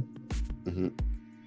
Aquí es. Ah, es- y, y es- esto nada más era como un. un eh, eh, el, el episodio pasado habíamos platicado, ¿no? Que, que, digo, otra vez ya se nos fue todo el tiempo, pero eh, queríamos platicar específicamente de Pathfinder, ¿no? Y mecánicamente qué es lo que lo hace diferente, qué, qué es lo que encontramos nosotros. Obviamente, ah, platicamos ahorita antes de ello, ¿no? Lo de las, las tres acciones. Ah, es un sistema que, por ejemplo, de inicio cambia un poco las cosas en, en cuestión de que um, las elecciones o el sistema que tiene que se llama ABC es Ancestry Background Classic. Ah, sí, Eh. Ancestry, que es básicamente el linaje o la raza, el background, que es de dónde viene tu personaje o cómo se crió, la clase, que es el rol que juega dentro de- de- del sistema.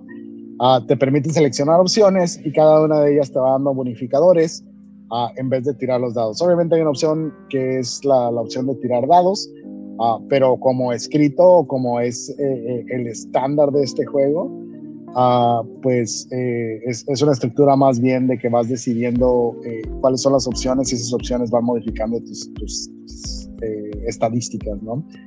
Ah, hay una dependencia un poco más directa de cómo armas tu personaje, qué habilidades tomas y eh, pues obviamente son un montón de opciones las que puedes tomar. Eh, eh, incluso eso se convierte a veces un poquito un problema, ¿no? Porque un jugador nuevo no sabe qué chingados tomar porque no ha jugado. Ah, y creo que a medida, si, si se mantiene consistente y sigue jugando, se va familiarizando y se convierte ya como en un beneficio. Pero, pero sí es una rampa de entrada que, que- te hace congelarte, ¿no? Si, si, nunca has jugado el juego, el ver todas las cosas y luego ver todas las acciones y ver todas las posibilidades. eh, el, el juego juega mucho con los hechizos, por ejemplo, de dar condiciones o también con las maniobras y demás en combate que, que hace ah, efectos. Entonces necesitas entender las condiciones o tener una referencia para usarlas porque son un chingo, son como 40 Wow. Ah, creo que son tre- 37 condiciones diferentes que dependen de muchas cosas y algunas son positivas, algunas son negativas, algunas son como proveen algún beneficio o, desventaja. Ah, y luego están todas las acciones, ¿no? Eh, los skills también te permiten eh, utilizarlos para darte beneficios mecánicos, lo cual de nuevo es tanto, tanto un- un- una victoria y, y una dificultad para, para las personas que están entrando al sistema. Ah, porque tienes un chingo de cosas que hacer, pero tienes que saber qué son todas esas chingadas Claro. cosas y es un montón de ellas. Sí, y, y si, y Ah. si ya estábamos hablando, por cierto, de la dificultad de conseguir masters para los juegos en general, pues para Pathfinder es Sí, otro tantito más, ¿no? Eh, y, y es un juego muy, muy entretenido. Eh, sí siento que eh, jugando con jugadores más avanzados que conocen todas estas cosas, se hace pues, fluido, ¿no? Ah, pero sí veo también que a niveles más altos se empieza a convertir un poco en, o, o el sistema más bien te, te, te, te encamina a, a que hay builds y hay opciones que tomar que son recurrentes. Ujú. Ah, y que entras como una rotación, ¿no? Sabes cuáles son las acciones que vas a tomar porque sabes cuáles son los beneficios. Am, pero eso pasa en cualquier sistema que está un poco más granularizado. Eh, creo que hace que, que- que los jugadores busquen cuál es eh, la mezcla más, más eficiente para que su personaje haga las cosas que quieren que haga. Ah, pero está chido. Eh, es, es un juego que recomiendo mucho. Eh, siempre les he abanderado. Yo eh, siento que una de las fortalezas más grandes que tienen es el mundo de Golarion. O Golarion. Golarion, sí. Um, eh, obviamente su Goblin es súper icónico y está mucho más chingón que el Goblin de cualquier otro juego. Y fuera de eso, el, el juego pues presta mucho para, para divertirse, para, para hacer mesa y campaña larga. Ah, pero sí requiere que, que haya esa consistencia al principio para sobrevivir eh, esas primeras jugadas donde estás como tratando de entender qué se puede y cómo se puede. Ah, y lo digo en general, ¿no? O, sea, hay juegos más complicados que, que- Yo tengo, que yo tengo un comentario. Yo, tengo un comentario. Sí, sí, Ralentiza. dale. Verbo transitivo. que- no, no es cierto. Bien enganchado, ¿no? sí. sí. Lleva, lleva 20 minutos callado buscando en Google, ah, un comentario de, de, Yahoo, Yahoo Preguntas, güey, de alguien que dice, sí existe, mira. Y, y, y, no le gusta y va a otro, al que, al que, sí, sí, sí. Al que le dé la razón.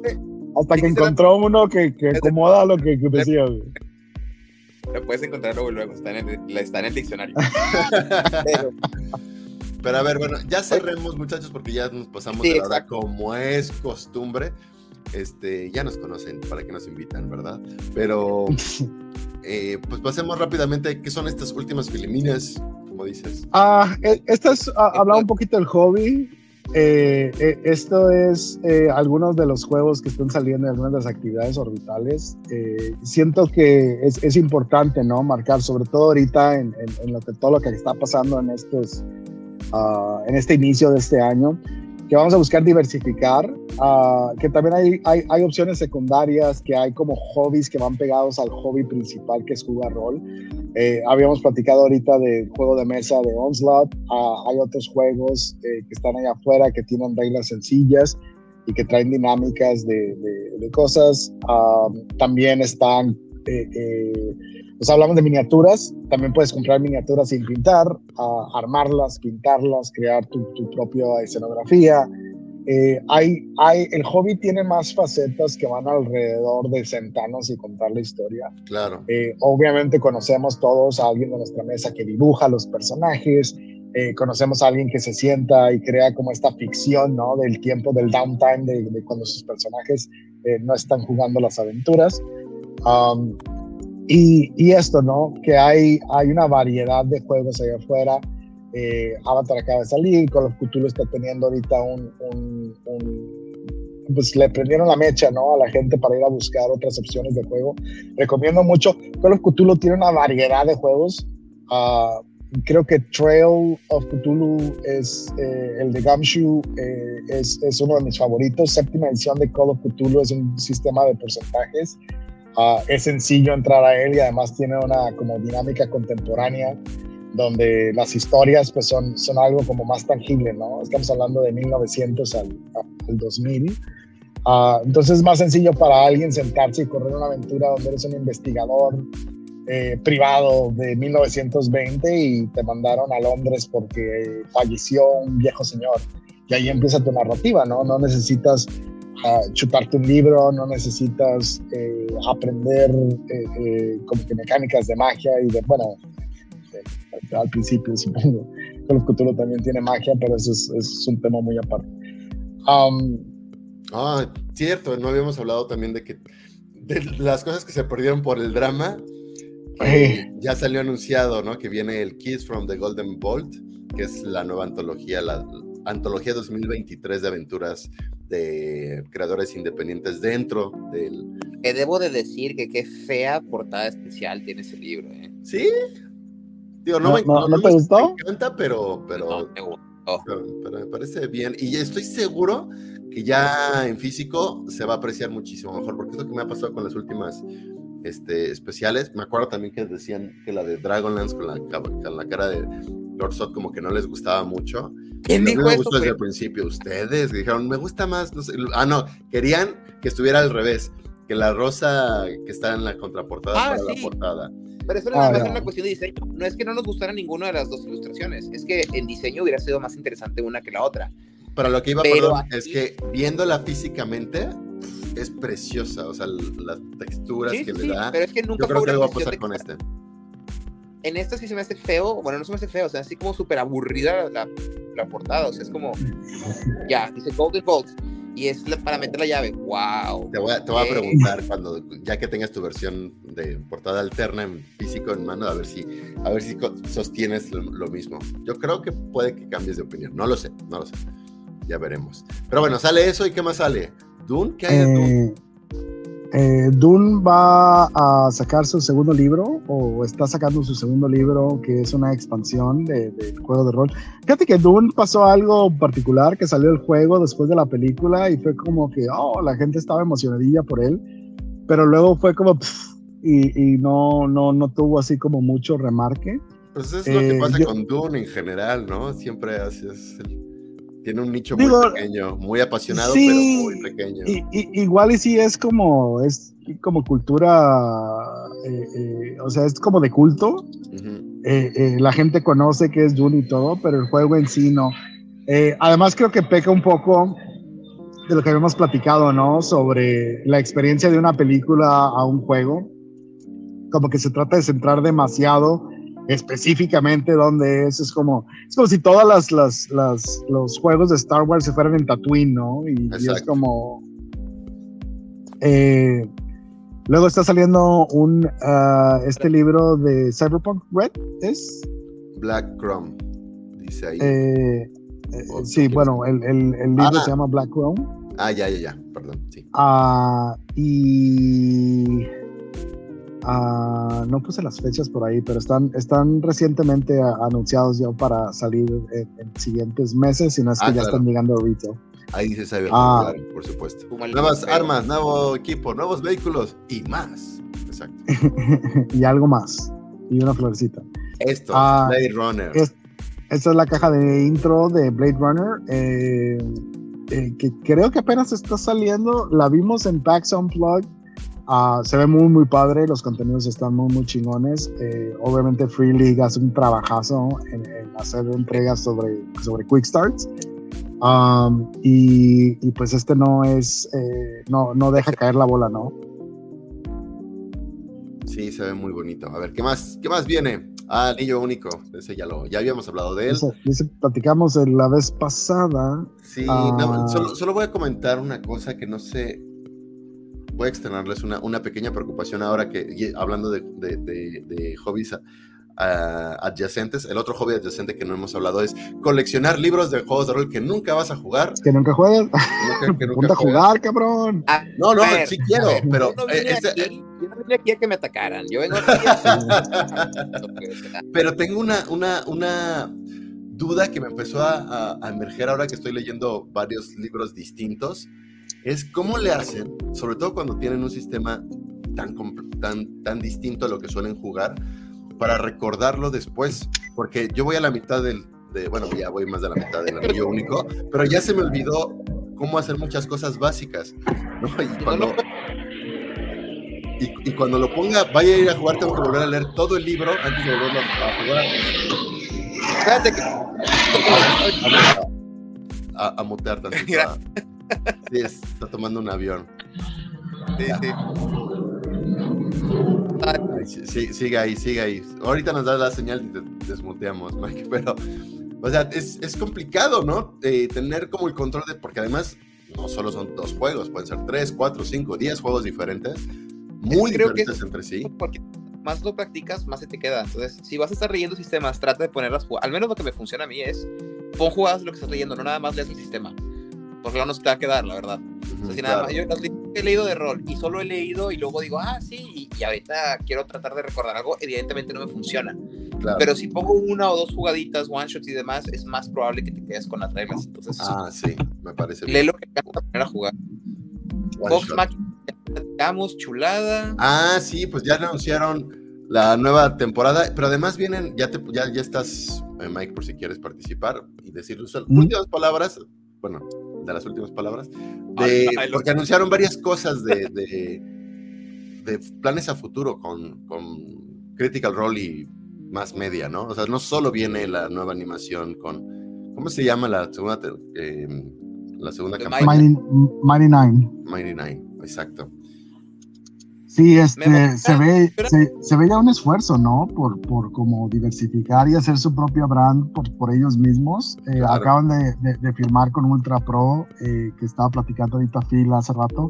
Hacen dados, hacen tarjetas, hacen eh, como contenido, contenido y es una empresa muy, muy grande. Entonces, estamos viendo que Critical Role como empresa y Darrington Press como, como su editorial eh, están dando pasos.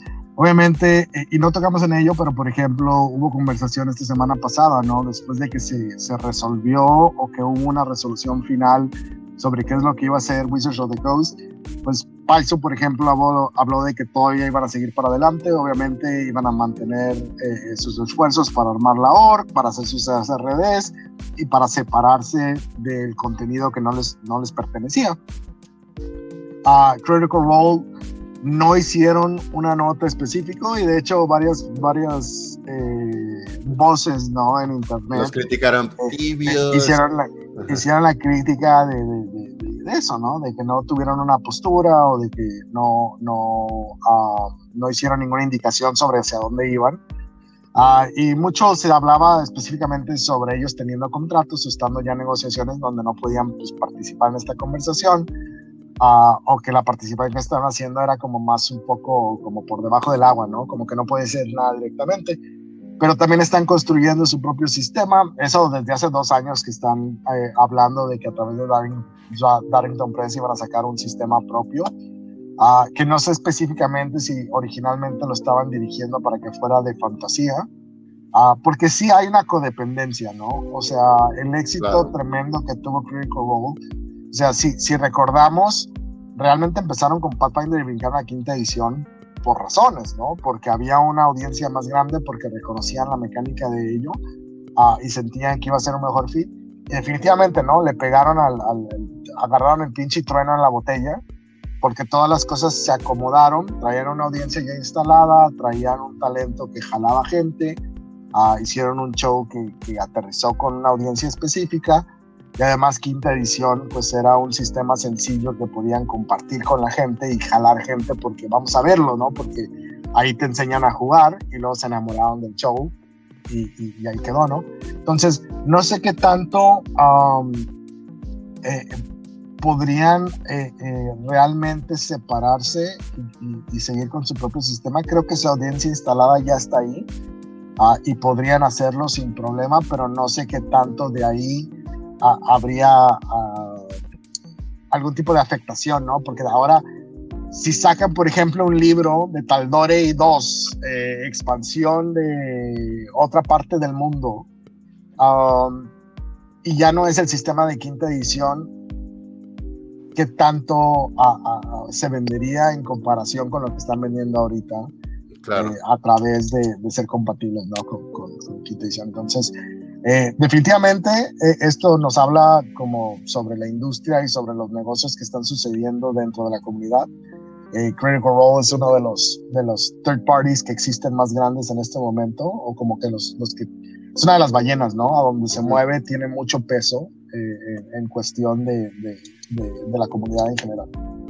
Perfecto. Y ya con eso terminamos nuestras Filminas me corrige bastante bien Mike Espinosa, Filmina, y no me gusta esa palabra porque acabo de descubrir que, que, que es, una, es un pochismo absol, absoluto, ¿no? O sea, viene de film, de película, supongo, Mina. Entonces, como, Pero no es un pochismo, eh, es que no es un pochismo, es una palabra que existe y tiene una raíz etimológica, a lo mejor pues de, de, otro, de otra parte, pero gran parte de las palabras que tenemos así lo son, ¿no? Pantalones, sí, pero, eso, eso es correcto. Yo no entiendo porque llevamos cuatro capítulos que están diciendo como que filminas y es como que, cabrón, no es como a que ver, la palabra. Señor, ralentizar. no. eh, pero esto va a ser una guerra. sí, eh, sí queríamos aventar ahí un poquito eh, de, de un llamado Uh, esta semana ya estamos haciendo el programa para GenCon. Eh, este año estamos recapitulando lo que hicimos el año pasado uh, y regresamos con el, el Lounge Latino. Eh, va a ser del 3 al 6 de agosto. Hemos estado eh, revisando ya con las personas que habían ido el año uh, previo, pero estamos abiertos. Si alguien está interesado en ir, estamos participando y colaborando directamente con GenCon los cuales nos facilitarían eh, los gafetes de entrada. Uh, y estaríamos corriendo eh, eventos de creadores de contenido que son latinoamericanos, de juegos que tienen eh, creadores o colaboradores, uh, y obviamente pues la comunidad que vamos y que vamos a estar corriendo juegos uh, y que interactuamos a través de todo ese fin de semana, pues vamos a ser personas de, todos lados de, de, la comunidad latinoamericana, mayoritariamente comunidad de México. Entonces, eh, por ahí eh, Dead Die Club a, través de, eh, Hugo ha estado en contacto con, con, muchas personas tratando de darles como que santo y seña, ¿no? De cómo hacerle para ir a, a GenCon. Al mismo tiempo, si alguno de ustedes está interesado en ir y colaborar eh, corriendo eventos, ah, pues pueden ponerse en contacto con, con alguno de nosotros. Eh, tanto Phil y yo eh, vamos a estar por allá. Ah, esperamos, no sabemos todavía cómo esté la circunstancia con Braimar, pero estaría súper chingón. Sí, ojalá. Es que también viene mucho trabajo. No hay presión, solo te quemamos públicamente. Exacto, me parece bien, me, me, parece muy bien. Al menos estaré en espíritu o con algo que pueda aportar por allá, eso sí. Uh, y eso, eh, digo, también tenemos por ahí atravesado todavía, estamos tratando de ver si podemos organizar eh, un área en Mega XP uh, y a mitad del año también eh, vamos a tener la oportunidad de andar por Canadá, donde vamos a hacer presencia también como parte del Latin Lounge. Uh, y estamos, algo nuevo que acaba de salir, es la librería de Alexandria, es un proyecto eh, sin uh, fines de lucro, que lo que hace es compartir juego de rol y lo que hacen es llevan una librería móvil de juegos que van desde los 70 hasta actuales, uh, que está disponible gratuitamente en las convenciones uh, y que sirve para jalar a la juventud a introducirse al hobby del rol. No está específicamente con ninguna editorial, pero contienen una variedad de, de, juegos y la gente que ha colaborado con ellos es, es una chulada. Eh, así que hicieron contacto con nosotros, uh, siendo nosotros, mi esposa y yo, que estamos corriendo eventos en convenciones acá en Estados Unidos, uh, y, y, buscaron la oportunidad, ¿no? Dijeron, nosotros no hemos tenido o no tenemos la habilidad ni el lenguaje ni como la comunidad como para, para, para tratar de ayudar para que también la juventud eh, hispanoparlante o latinoamericana, sin importar qué lenguaje hablen, eh, puedan entrar a este hobby, ¿no? Y, y eso esperamos que este año suceda. Esperamos andar en México, esperamos andar en Canadá y definitivamente ya estamos arreglando todo para estar por allá en Indianapolis para GenCon, el evento más grande de todos Estados Unidos. Uh, así que hay, mucho por venir. Este año creo que es un año para concentrarte en, hacer menos cosas, pero más chingonas. Uh, y, y veremos cómo nos va, ¿no? Muy bien. Pues bueno, nada más antes de cerrar, unos últimos comentarios que hay que mencionar por ahí. Ulises Pérez dice que no le atrae para nada la película, que no le gusta para nada a Michelle Rodríguez, la trama se ve genérica. Ok, está bien. Yo sí la voy a ver, voy a estar ahí. Eh, es más, si puedo estar en la premier presentándola, lo voy a hacer. Y Michelle no, Rodríguez... como un sonó como un ah, ok. sí, lo, sí. Siento, lo, iba, lo, siento, Iba a decir, no, nunca había escuchado a Brian Marcel Sassy, güey, como sí está bueno. No, no, no, o sea, entiendo, entiendo por qué, porque, porque sí siento que es genérica y demás, pero creo que pues, Doños and Dragons la verdad es que también es genérico. O sea, todo el juego de... de la, la, lo, lo, es, o sea, y, y, no, y no lo veo como una debilidad, lo veo como una fortaleza. O sea, está hecho para llegar a, a, a mainstream y, y, masas, o sea, está hecho para que le agrade a mucha gente, no a, no a nichos pequeñitos. Por Entonces, eso, y, y, creo, y creo que es... Dragon. Exacto. Tú esperas ver Dragonlance, exactamente. Y, y, cuando salió la de Dragonlance, por cierto, esa sí es fea, pero bueno, no hablaré. No, hablaré no, no, es cierto, Braimar, eso nunca salió. No sé. Eso sí, sí, sí. Vivir en la negación. Eh, eh, vivir en la negación no es fácil. Bueno. Es un, es un fan, es un fan de esa madre. Este, Omar pregunta directamente si el nuevo libro de, de Tyranny of Dragons es un monograph o algo distintivo. Es exactamente el mismo libro que ya había salido con la versión de portada bonita de Hiro, Hiro 79, 69, no me acuerdo. Este, solo es la última edición, así como no vas a ver voy a decir que no es un monograph porque sale más económico que la versión. Es, más bien, siempre se me hizo raro que no salieran los dos libros al mismo tiempo, porque siempre Exacto. sacan la edición regular y la edición de portada alterna. En esta ocasión salió primero la edición de portada alterna y considerable tiempo después salió la edición regular. Exacto. Yo, yo, yo les puedo decir que siento que hay también una cuestión de licencia o algo así, porque ahora sí lo van a agregar a D&D Beyond. Okay. Uh, y Tyranny of Dragon lo están. Eh, acaba de salir, la semana pasada a mí me llegó. Uh, y sí lo vi, el contenido no difiere de los que presentaron en el 2019, pero la gran diferencia es esa, en el 2019 cuando lo sacaron, eh, no estaba toda esta audiencia, o sea, el crecimiento que tuvieron de, de, de audiencia entre entonces y claro. ahora, no conoce este juego, no, bueno, esta, esta campaña, es una campaña de nivel 1 a nivel 15, eh, originalmente estaba partida en dos libros, lo cual es... Eh, también el estilo de cómo se escribían las aventuras al principio de quinta edición era más como que de moverte. campaña, es la primera campaña sí, que salió. Sí, es, es, pero lo puedes notar, como ese Príncipes del Apocalipsis tiene como que un rango más grande o como te tratan de llevar por un montón de lugares y de diferentes acciones y, como que... Voy a ser la persona que lo diga.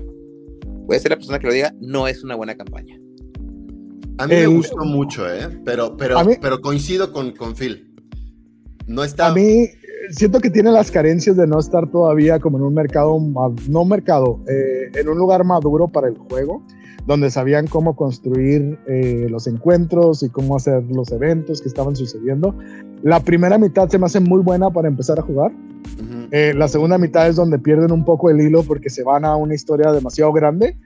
Uh, pero siento que es mucho más sencillo presentarle a alguien los reinos olvidados y llevarlos a través de Waterdeep, Baldur's Gate, Icewind Dale en una sola aventura para que conozcan todo el mundo y que además conecta con todo lo que va a salir en la película. Completamente, sí estoy de acuerdo. Y eh, nada más haciendo como el comentario esto del money grab, o sea, yo creo que esto de las ediciones, digo, de las reediciones de estos libros, pues es un poco como te compraste, o sea, como siempre sale un nuevo Lord of the Rings o siempre sale un nuevo una nueva versión de Drácula o algo así. Digo, estamos hablando de obras mucho más diferentes, pero hay gente que no compra las que tú tienes.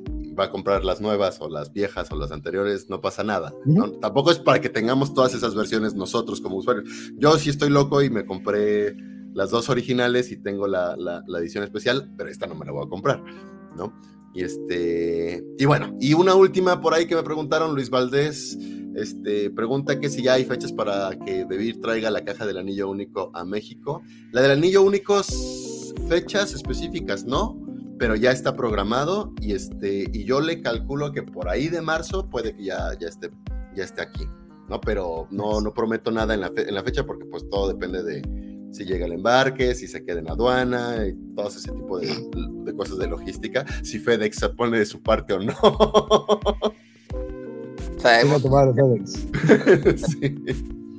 Oigan, pues, ¿qué onda? ¿Cerramos entonces, amigos? ¿Les parece? A un minuto más de lo que solemos llevarnos de la hora y media, que pues en realidad...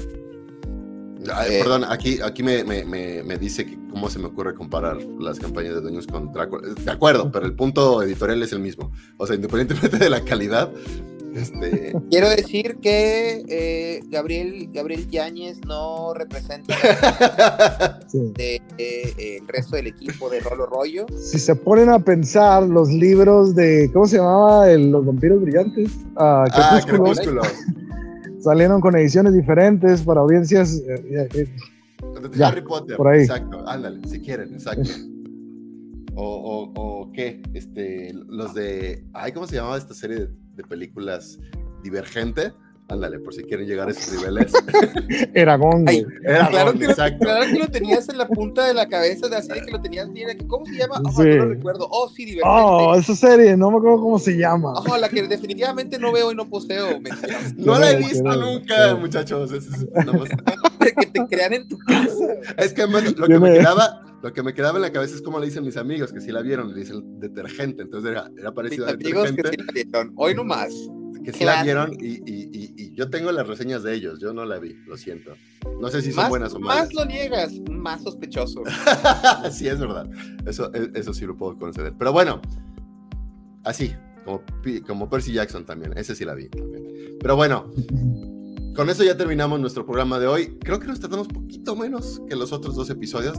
Trataremos de encontrar cada vez más el, nuestra participación y llegar a la hora. Y pues muchísimas no, gracias. Quiero mis 30 minutos de quejarme de algo. pues muy bien, muchas gracias a todos los que nos estuvieron escuchando hasta este momento. Nos estaremos escuchando y viendo el próximo lunes a partir de las 10 de la mañana. Que tengan muy bonitos eh, que hacen muy, muy, buenos juegos, que jueguen nuevos juegos. No sé si quieren decir algo más, Mike y Phil, antes de que cierre con la típica frase. No, pues gracias a todos los que nos, están siguiendo como siempre. Un saludo a los que se pueden conectar un ratito, un saludo a los que se pueden conectar todo el programa. Recuerden que siempre estamos también a la espera de comentarios al respecto de cosas que les gustaría que, que que platicáramos y todo. Nosotros pues hacemos una pequeña investigación al respecto de lo relevante o lo importante. Hay temas que se nos presentan inmediatamente, ¿no? Y que saltan a la cara porque son bien importantes. Hay algunas otras cosas que sí requieren una tarea de investigación. Usualmente Mike es el, es el as para eso, de que, oigan, por cierto, desenterré dentro de estos 50 millones de tweets que hay al día, encontré este pedacito de información, es de que, Mike, por favor, por favor, tente, ¿no? Pero si ustedes tienen sugerencias o comentarios, temas o pues cosas que no, que no hayamos tocado ya 10 mil veces, y aunque sí también lo vamos a volver a decir de todas formas, pues bienvenidos, ¿no? Y pues gracias por sintonizarnos. Pues Yo los, los, invito, eh, antes de cerrar y pasarle la palabra a que se aviente su buen rap, Brayman, eh, que esta semana le dan oportunidad a buscar algún otro juego nuevo, eh, algo que no hayan jugado, uh, y que lo pues, le den una checada, ¿no? Le den una leída o si tienen la posibilidad de sentarse y jugarlo. No hay mejor manera, hay muchos videos allá afuera y los veo. Eh, en este último mes he estado viendo muchos juegos y es como que aviéntate cuatro horas de ver a unos dudes jugar y es como, pues mejor siéntate y juega, ¿no? los invito un chingo, hay muchas opciones allá afuera con, con, diversos acercamientos a, a, lo que puede ser la experiencia del rol. denle, eh, inténtenlo y regresen y en los comentarios pónganos, ¿no? ¿Qué, qué, juegos están probando para ver si alguno de esos podemos platicar la siguiente semana y traerlo al frente, ¿no? A, hablar de nuestra experiencia si es que nosotros también lo hemos jugado. Perfectísimo. Y bueno, pues sin más que agregar, nos estamos viendo la próxima, en la próxima semana y recuerden que las reglas no les impidan ver el juego. Hasta luego. Chao. Chao.